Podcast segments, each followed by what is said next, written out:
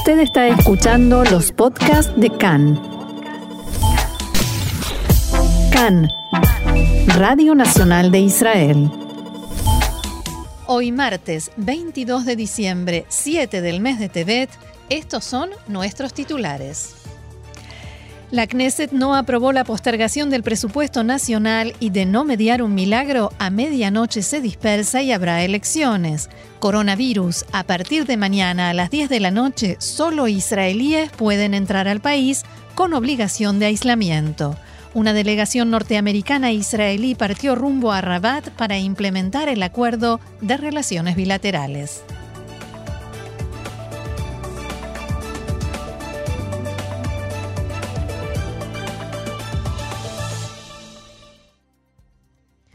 Vamos entonces al desarrollo de la información. Comenzamos entonces. Hoy por la mañana fue enterrada Esther Horgen, la mujer que fue asesinada ayer y cuyo cuerpo fue encontrado horas más tarde en el bosque de Reiján, en la región de Samaria.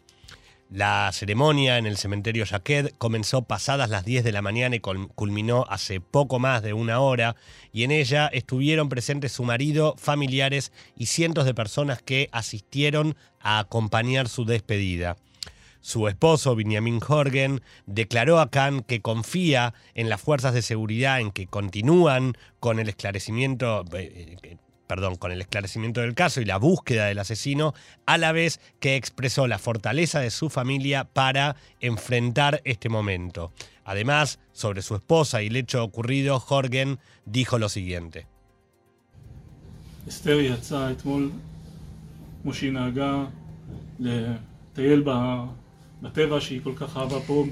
salió ayer, como solía hacer, a pasear por la naturaleza que tanto amaba, aquí en los alrededores del asentamiento. Nada complicado, una caminata por una de las tantas vías que hay en el país y no regresó, tan llena de vida y luz y amor para todos. Y todo eso nos fue arrancado en un instante por un... No se puede describir con palabras al engendro que es capaz de hacer algo así. Por su parte, el jefe del Consejo Regional, Yossi Dagan, dijo que Esther fue asesinada solo por el hecho de ser judía. Asimismo, un portavoz del Ministerio de Relaciones Exteriores de Francia informó que ese país condena el asesinato y envió sus condolencias a la familia Jorgen. Además, en el comunicado pedían que los autores del crimen sean procesados. Recordemos, Roxana, que Esther Jorgen, de 52 años y madre de seis hijos, había salido a correr por el bosque cercano a su casa y nunca regresó. Su marido fue quien avisó a la policía porque estaba preocupado, quienes, y la policía fue quienes horas más tarde descubrieron el cuerpo tirado en el suelo con severos signos de violencia.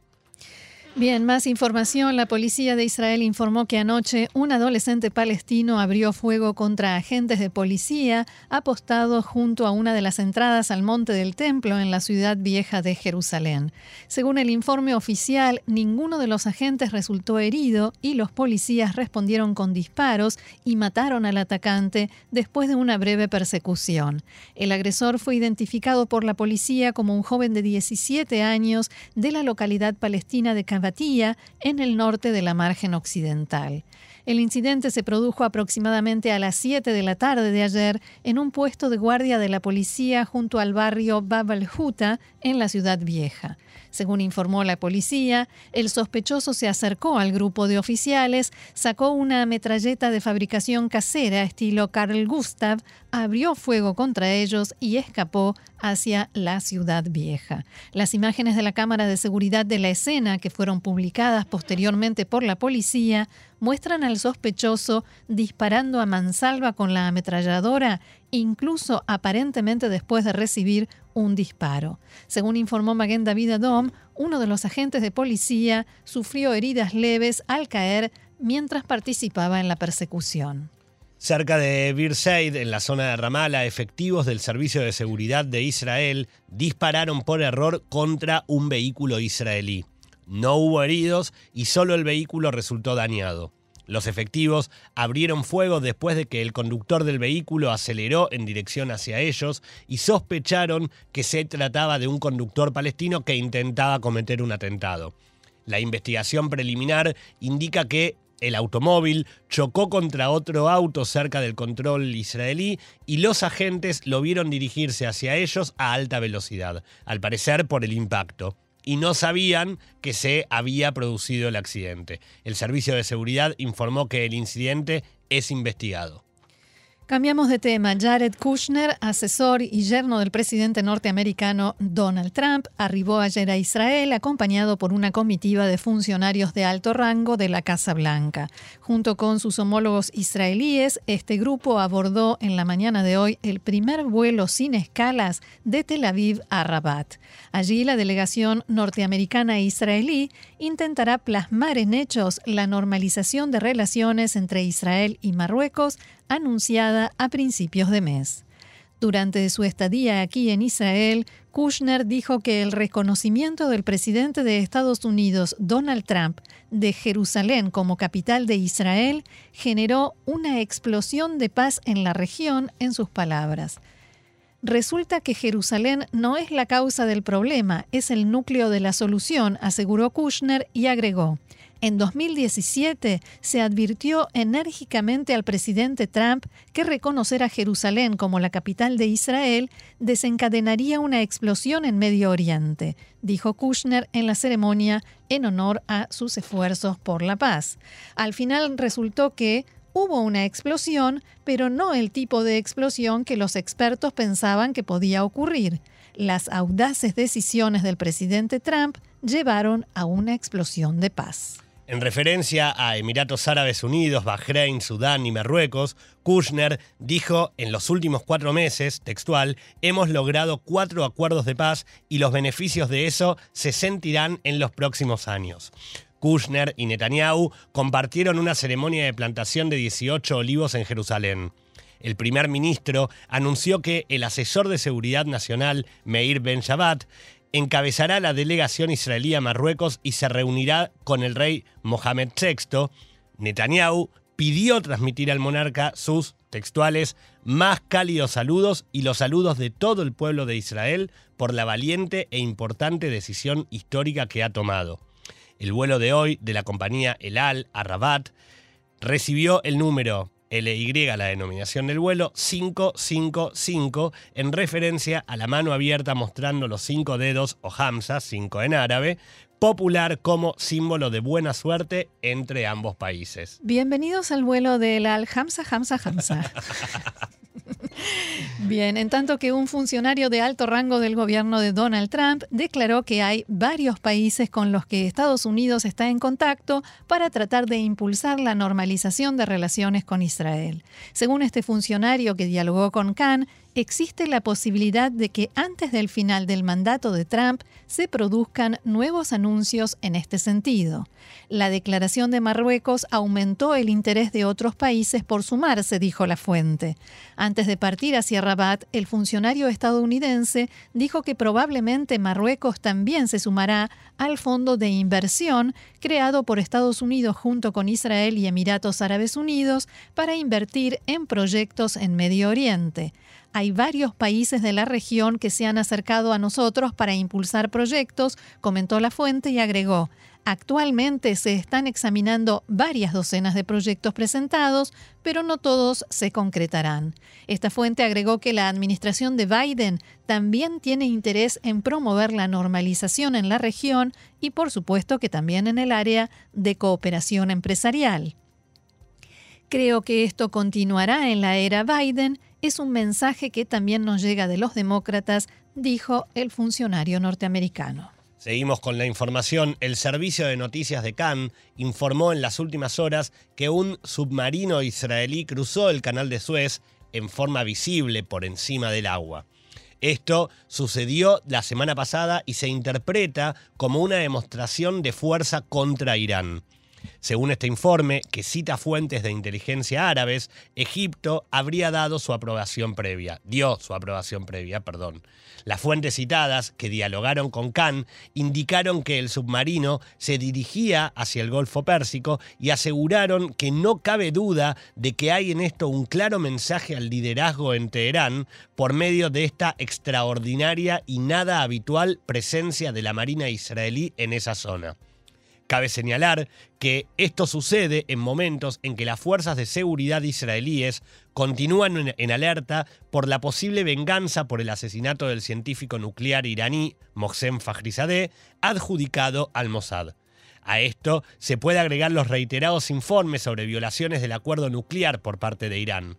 Y además, en unos días se cumple el primer aniversario del asesinato de Qasem Soleimani, el ex comandante de la Fuerza Quds de la Guardia Revolucionaria de Irán, una ejecución que fue realizada, recordemos, por Estados Unidos en territorio iraquí. Este movimiento de un submarino israelí en esa región es algo completamente excepcional y en los últimos años casi no se ha dado a conocer ninguna información sobre este tipo de desplazamientos. La oficina del portavoz de Tzal reaccionó a la difusión de este informe diciendo que el ejército no responde a reportes de este tipo. A propósito de la preparación militar y de seguridad israelí ante la posibilidad de una acción iraní de venganza por la muerte de Fakhrizadeh, el comandante en jefe de Tzal, Aviv Kojavi, advirtió a las autoridades iraníes que no ataquen a Israel y aseguró que Israel tomará represalias enérgicas contra cualquier agresión. Kojavi dijo que en el último tiempo se registra un aumento de las amenazas de Irán contra el Estado de Israel.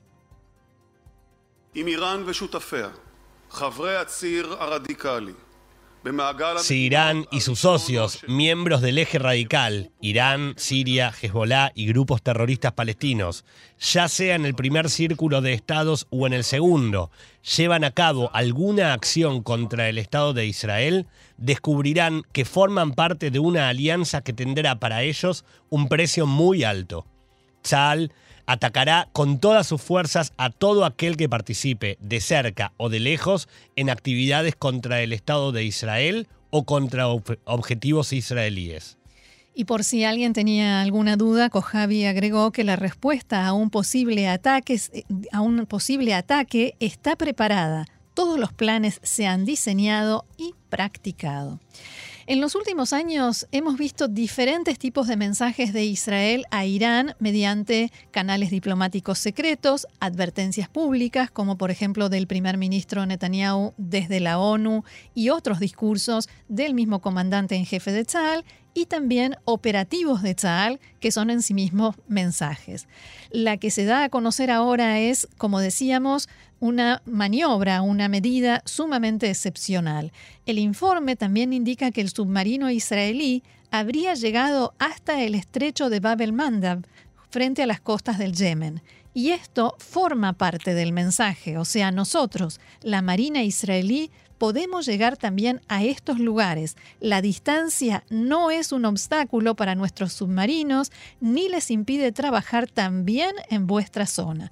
Por tanto, tengan cuidado porque si se meten con nosotros, por decirlo de una manera coloquial, si tratan de llevar a cabo atentados, nosotros estamos cerca ahí para responder en un movimiento sorprendentemente similar al que se informó sobre el cruce submarino israelí del canal de Suez, un submarino nuclear estadounidense cruzó el estrecho de Hormuz ayer en una nueva demostración de fuerza ante Teherán a pocos días del primer aniversario, como decíamos, de la muerte del general israelí Qasem Soleimani. Iraní. no israelí. Perdón. Irán. Perdón. Es un error muy común. Perdón.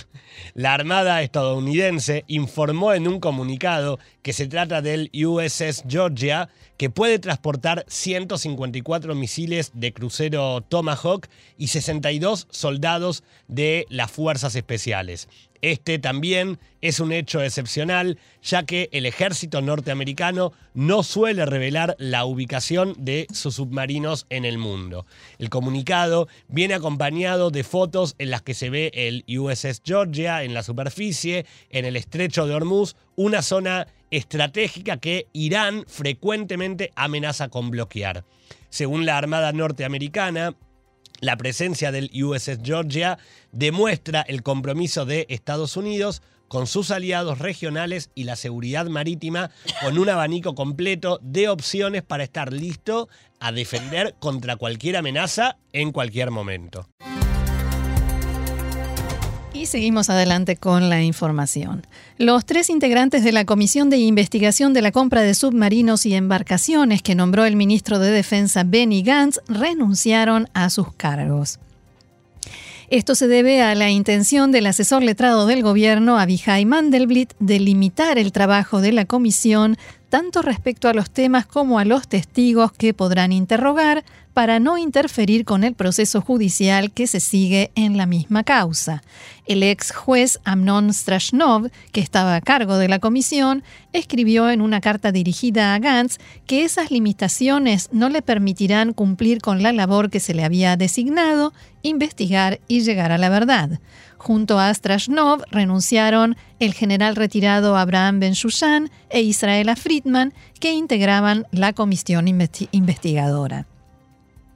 Cabe recordar que a finales del mes pasado, Mandelblit le pidió a Gantz que retrase el comienzo del trabajo de la comisión para poder definir los límites de su injerencia. Debido a estas renuncias, Gantz solicitó a Mandelblit que finalice con urgencia esta revisión del tema y decida qué potestades le quedarán a la comisión para que él pueda volver a nombrar tres nuevos integrantes.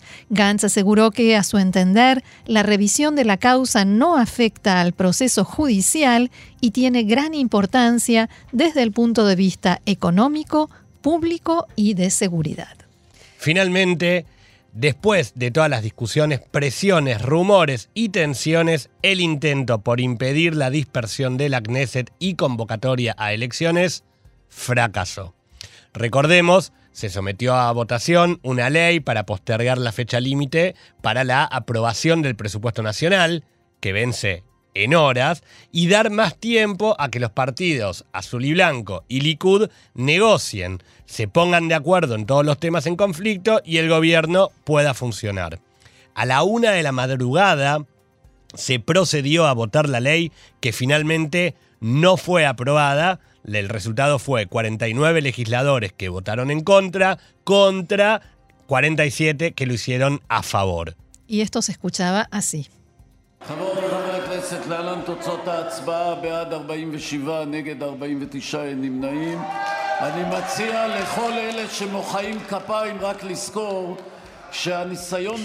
Bueno, ese es el recuento final y el presidente de la Knesset, Yariv Levin, que le dice a los legisladores que reaccionaron con alegría y aplaudiendo, que les sugiere que no aplaudan ni se pongan tan contentos porque muchos de los que están aplaudiendo ahora no van a estar en la próxima Knesset.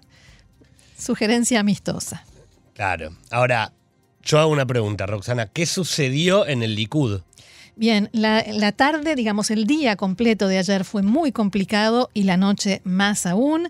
Y en el Likud lo que pasó es que la, la legisladora Michal Shir del partido Likud se puso del lado de la oposición, votó en contra e inmediatamente después anunció que deja el Likud para pasar a integrar el partido de Gidon Sar, Tikva Hadashah. También dijo que tiene intención de renunciar a su escaño en la Knesset y eso será mm, hoy poco después de las 3 de la tarde cuando vaya a entregar formalmente su carta de, de renuncia. Shir había avisado que estaba enferma y no estaba dentro de la sala las primeras dos veces que la secretaria de la Knesset leyó su nombre en la lista. Pero de pronto sorprendió a todos y en la tercera vez que la llamaron respondió y votó en contra del proyecto de ley, contrariamente a la postura de su bancada y de lo que indica la disciplina parlamentaria. Ella debió haber votado con el Likud. Se había curado entre la primera llamada y la tercera. Seguramente. Eh, lo que sucede es que hubo muchísimas presiones para que los legisladores votaran a favor del proyecto de ley. La parlamentaria Sharen Askel del Likud se ausentó de la sesión y de la votación y no respondió a las llamadas telefónicas de los líderes de la coalición durante todo el día. El presidente, el titular, perdón, de la coalición y miembro del Likud, Miki Zohar, anunció después de la votación, después de que pedí declarar a Ifat Shasha Viton, la primera que se fue con Saar, como parlamentaria renunciante, Quiero definir a Michal Shir y Sharen Askel de la misma manera. Shir votó en contra de la posición de la bancada y Askel se negó a presentarse, contrariamente a la postura del Likud, que hizo todo lo posible para evitar las elecciones. Es hora de acabar con aquellos que se aprovechan del Likud y actúan en contra del partido. Palabras de Miki Zohar, que no aclaró cómo piensa acabar, si políticamente con ellos o algo más. Ahora, toda esta explicación sobre lo que sucedía en Likud. Por otro lado, ¿qué sucedió en Azul y Blanco? Bueno, desde, la primera hora, desde las primeras horas de la mañana en Cannes se hablaba de una rebelión interna en el partido. También nosotros lo informamos, lo comentamos. Exacto. En azul y blanco habían decidido no presentarse a la votación. En algún momento de la tarde Gantz dio marcha atrás de todos los acuerdos o principios de acuerdo a los que había llegado con el Likud y todas las concesiones que había aceptado hacer y decidieron que no se presentaban a votar. Y esto como para dar una última chance al Likud y ver la posibilidad de llegar a otro acuerdo.